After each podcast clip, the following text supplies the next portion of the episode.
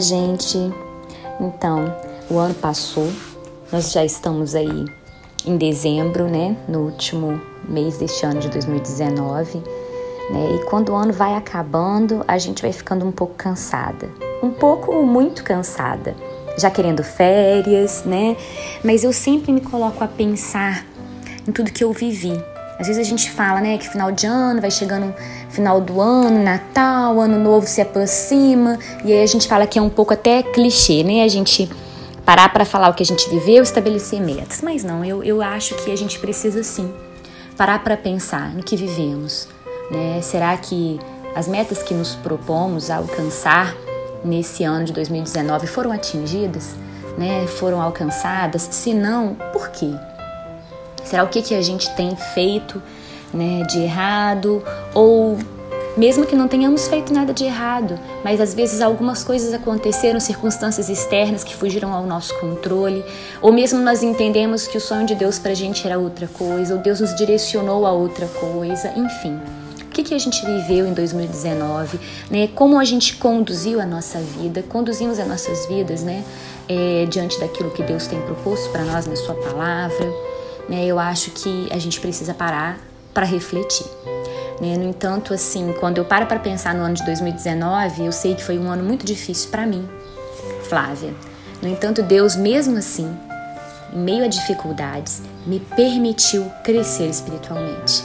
Neste final de ano de 2019, eu vivi coisas que nem mesmo eu imaginava viver para este ano. Não estavam nos meus projetos, mas Deus me permitiu viver pela sua graça e pela sua misericórdia, porque Deus é assim.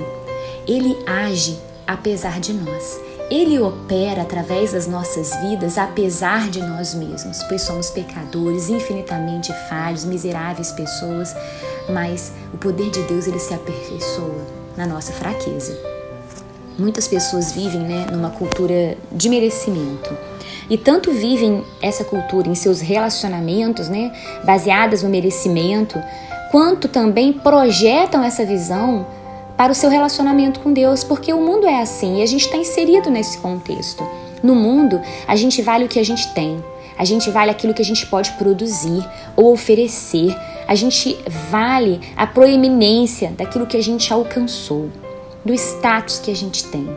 No reino de Deus, não. No reino de Deus é diferente. As coisas não funcionam por essa cultura do merecimento. Na minha visão de mundo, na minha cosmovisão cristã, as coisas não funcionam por esta escala de grandeza. Porque eu quero, gente, acumular tesouros eternos. E eu acho que essa deve ser a nossa busca como ser humanos. Tesouros eternos, sabe aqueles tesouros que nem traça nem ferrugem pode consumir? Que é diferente de tesouros terrenos deste mundo, porque nem toda a riqueza que você conseguir você vai poder levar com você quando você morrer. Olha, você não leva nada, nem para o caixão você pode levar. Olha, muitas vezes nem a roupa que você quer morrer com ela você vai poder, porque eles vão te colocar outra na hora que você morrer. Então, essa cultura não dá certo. Porque em se tratando de relacionamentos, a gente é imperfeito, não adianta. Certa hora, por melhor que a gente tente andar e ser com as pessoas, mesmo que seja com aquela pessoa que a gente identifica, aquele amigo de alma, aquela alma gêmea que a gente fala, né? Nós, em um certo momento da vida, nós vamos decepcionar alguém. E também vamos ser decepcionados por esse alguém, porque somos imperfeitos. Portanto, a gente deve seguir princípios bíblicos na nossa vida, como por exemplo, amar sem esperar nada em troca, fazer com o outro aquilo que a gente quer que faça conosco, amar as pessoas como amamos a nós mesmos, amar a Deus sobre todas as coisas. Amar é querer o bem, não importa quem. Orar Falar com Deus, estar na presença dele, orar nem sempre é pedir e agradecer. Orar é desfrutar da presença de Deus. Orar até por aqueles que nos perseguem, ah, isso vai trazer paz. Exercitar o perdão, como isso nos liberta. Olha, fazer o que tiver que ser feito, mas como se estivesse fazendo para o Senhor. Porque quando não vier o reconhecimento da outra parte ou a gratidão, a gente não vai se frustrar. E quando a gente errar, porque isso vai acontecer muitas vezes no decorrer de um ano, não vamos desistir, mas vamos recomeçar. E é assim, né, que a gente vai conseguir entender, né, que no decorrer de um ano, algumas metas estabelecidas são atingidas, ótimo, outras não. Outras nós estabelecemos da forma errada, baseado em princípios errados, que a gente precisa entender o que, que Deus tem para nós e seguir no nosso ano de acordo com isso. E sim, a gente vai conseguir entender tudo isso de uma melhor forma quando a gente entender que os nossos relacionamentos com os seres humanos estão ligados a um outro relacionamento, que é o nosso relacionamento com Deus, que definitivamente não se enquadra nessa cultura do merecimento.